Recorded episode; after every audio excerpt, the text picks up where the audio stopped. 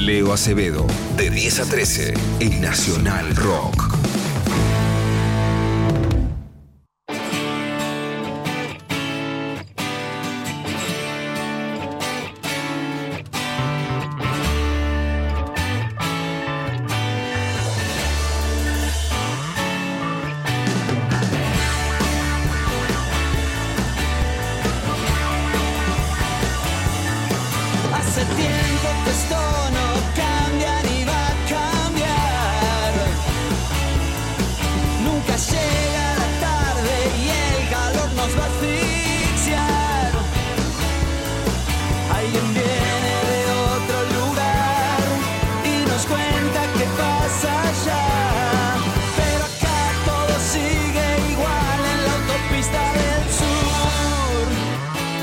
Lo que suena es Super Ratones. Desde su disco Urgente del año 2012, una canción llamada La Autopista del Sur, inspirada en el cuento del mismo nombre de Julio Cortázar, incluido en el libro Todos los Fuegos el Fuego del año 1966. Y suena La Autopista del Sur, y mencionamos a Cortázar, porque un día como hoy, hace 40 años, el 12 de febrero de 1984 en París, Julio Cortázar moría después de haber pasado unos meses antes eh, por acá, por la ciudad de Buenos Aires. eh. Había venido a reencontrarse con su ciudad después de unos cuantos años, el bueno de Cortázar. Cortázar y la música tienen encuentros y desencuentros. Por ahí no con el rock. Cortázar era mucho más del jazz.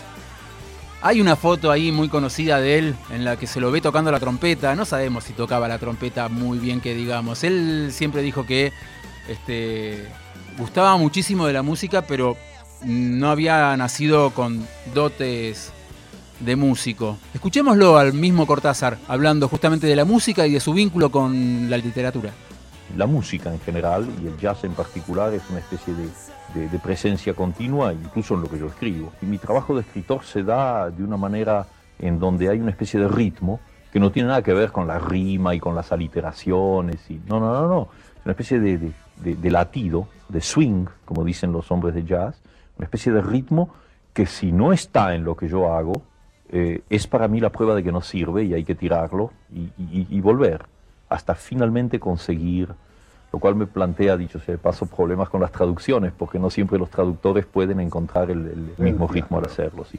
Cortázar había nacido en Ixelles, Bélgica, el 26 de agosto del 14, y a los cuatro años se vino con su familia. Él había nacido en Bélgica porque su padre era agregado comercial de la Embajada Argentina en ese país. A los cuatro años se vino a vivir a Argentina, vino a vivir a mm, la localidad de Banfield, ahí en el sur del Gran Buenos Aires, donde estudió, fue a la escuela, la escuela normal y se recibió de maestro antes, en esa época, allá por el año treinta y pico. Con un título secundario de escuela normal salías recibido de maestro y podías, podías dar clase en algunas escuelas primarias. Otra de las canciones inspiradas en la obra de, Julio Cortázar es esta, incluida en el disco Fin de Semana Salvaje del año 1991, de Los Brujos. La canción del cronopio.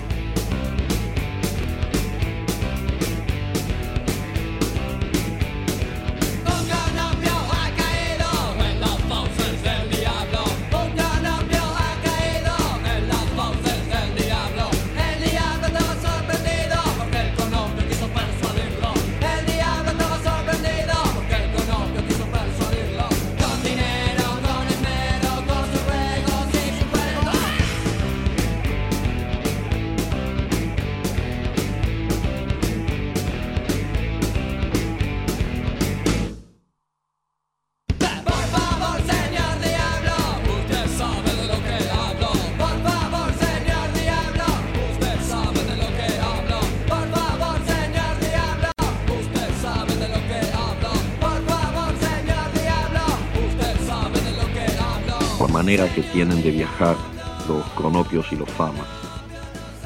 Cuando los famas salen de viaje, sus costumbres al pernoctar en una ciudad son las siguientes. Un fama va al hotel y averigua cautelosamente los precios, la calidad de las sábanas y el color de las alfombras. El segundo se traslada a la comisaría y labra un acta declarando los muebles e inmuebles de los tres, así como el inventario del contenido de sus valijas. El tercer fama va al hospital y copia las listas de los médicos de guardia y sus especialidades. Terminadas estas diligencias, los viajeros se reúnen en la plaza mayor de la ciudad, se comunican sus observaciones y entran en el café a beber un aperitivo, pero antes se toman de las manos y danzan en ronda. Esta danza recibe el nombre de Alegría de los Famas. Cuando los cronopios van de viaje, encuentran los hoteles llenos, los trenes ya se han marchado, llueve a gritos y los taxis no quieren llevarlos o les cobran precios altísimos.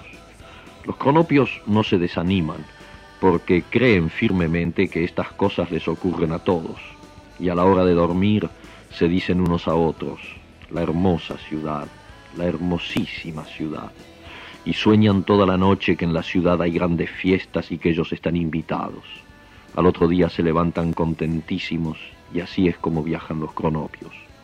Las esperanzas, sedentarias, se dejan viajar por las cosas y los hombres, y son como las estatuas que hay que ir a ver porque ellas no se molestan.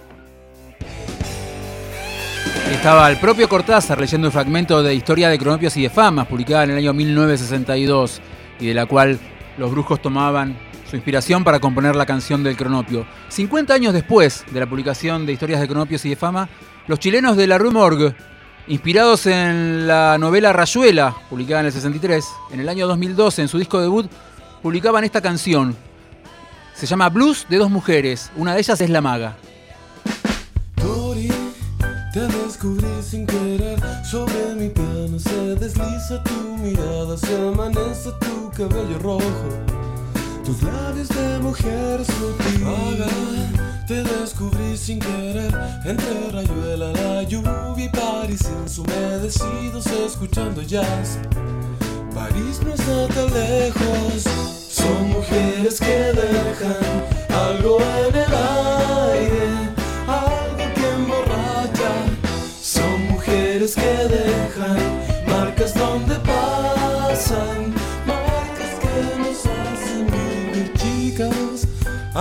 Sin frenos ni dolor, como si fuera tan normal, tan cotidiano que nos da igual.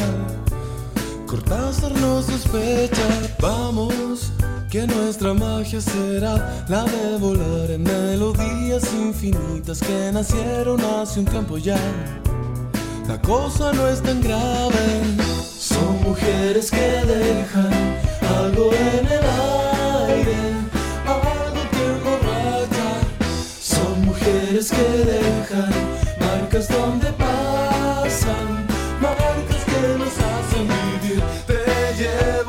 contaba que Cortázar había estado en la ciudad de Buenos Aires allá por diciembre del año 1983. Había venido una semana antes de la asunción de Raúl Alfonsín como primer presidente de la nueva democracia argentina.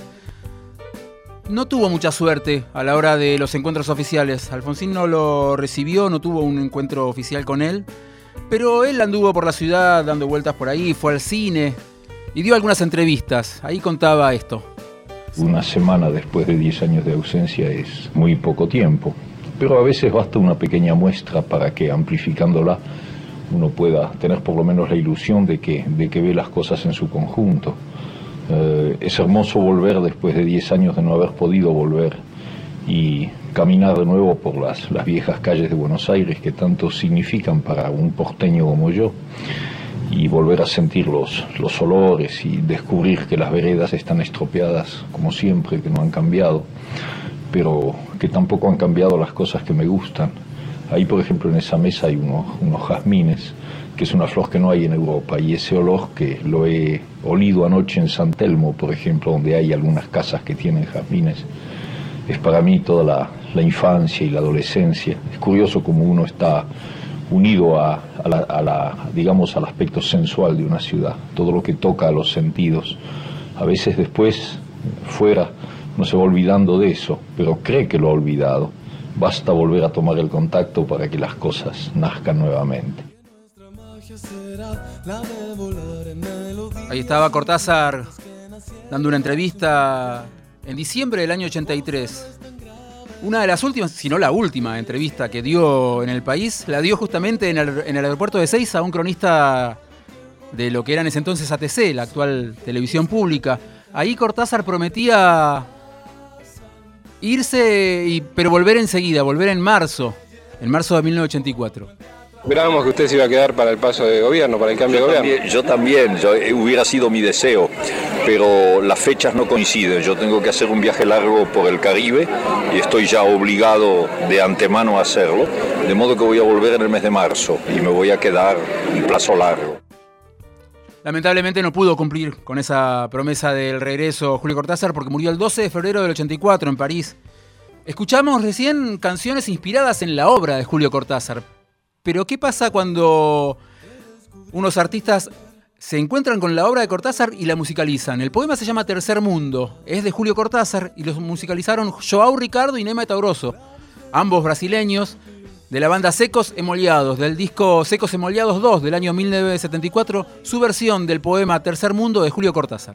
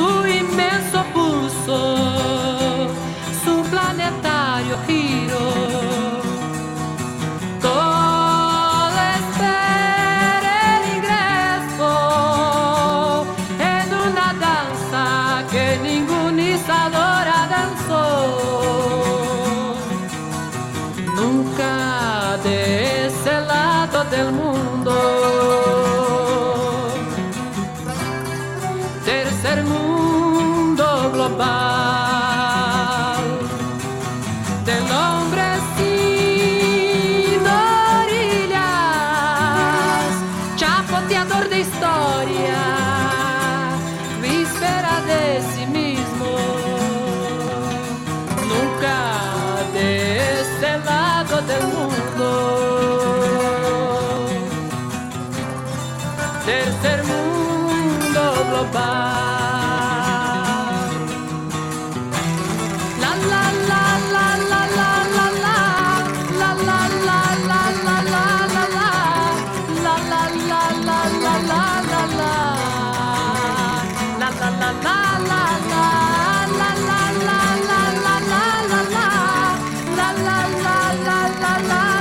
Están Joao Ricardo y Neymar Toroso al frente de Secos Emoliados, desde su disco Secos Emoliados volumen 2 del año 1974 y su versión, su musicalización al poema Tercer Mundo de Julio Cortázar. Ese fue nuestro recuerdo para Julio Cortázar a 40 años de su muerte.